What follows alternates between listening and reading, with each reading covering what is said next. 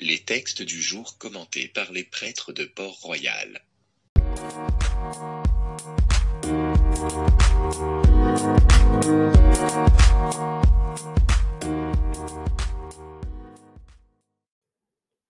Lecture de la première lettre de Saint Jean.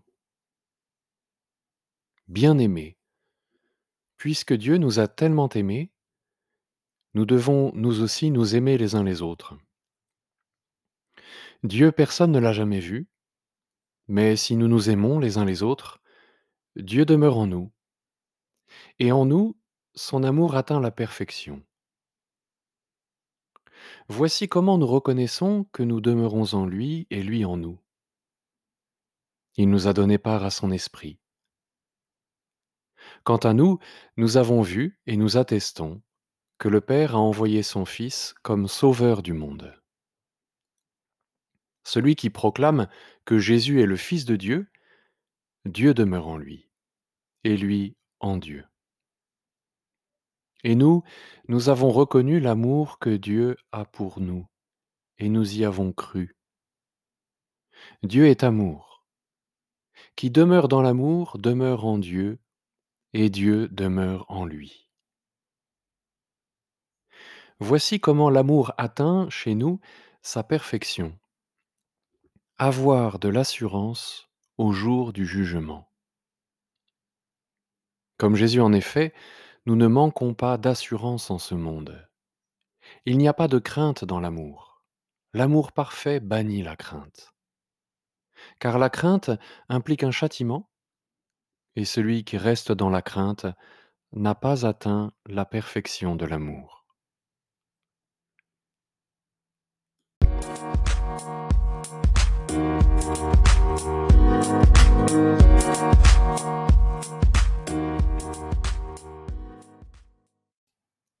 Vous avez sans doute constaté comme moi qu'il y a comme deux groupes chez les chrétiens, ceux qui ont peur du jugement dernier et ceux que ça n'empêche vraiment pas de dormir. Les premiers ont pour eux la conscience de leur péché, le besoin de se convertir, la prière qui demande la grâce et la peur de ne pas être jugé digne d'entrer en paradis.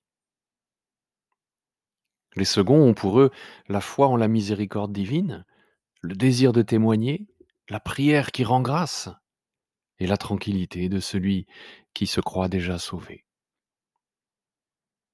Chacun de ces deux groupes se réfère à l'Évangile. Le premier groupe mentionne avec crainte l'Évangile où le Christ sépare les brebis des boucs, ou encore l'Évangile de la porte étroite. Le second groupe nous renvoie plutôt aux multiples pardons que donne Jésus dans l'Évangile, hein, jusqu'à son cri sur la croix Père, pardonne-leur. Ou alors encore au bon larron Aujourd'hui tu seras avec moi en paradis.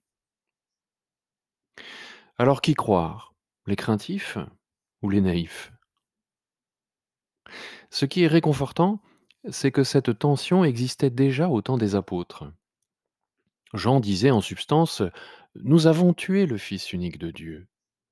Nous ne pourrons pas hériter de la vie éternelle sans reconnaître notre mal, nous convertir et faire pénitence. Et Paul disait, c'est le Christ qui a pris l'initiative de sacrifier sa vie sur la croix. Il l'a fait librement, pour qu'à le voir, nous comprenions que sa miséricorde n'a pas de limite, et pour que nous entendions de sa bouche l'absolution de tous nos péchés, jusqu'au plus terrible. Eh bien, ces deux enseignements de Jean et de Paul font partie du dépôt révélé de la foi. Ainsi, il y a quelque chose de beau et de légitime dans ces deux manières d'appréhender le jugement dernier. Le tout, c'est de ne pas tomber dans les excès. Les naïfs sont tentés de dire, comme Paul Naref, on ira tous au paradis. Rien n'est moins sûr. Ce n'est pas parce que Dieu a le projet de sauver toutes les créatures que tous nous accueillerons le salut. Croire que personne ne peut jamais se perdre, cela s'appelle l'apocatastase, et c'est une hérésie. L'existence malheureuse des démons nous le rappelle.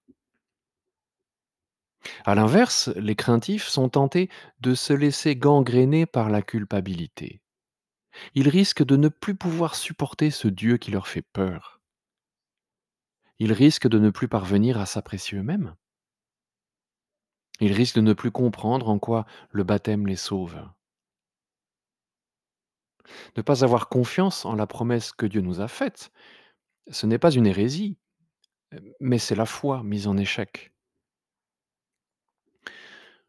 Pour ma part, je crois qu'il est bon d'avoir éprouvé de la crainte devant la laideur de son propre péché.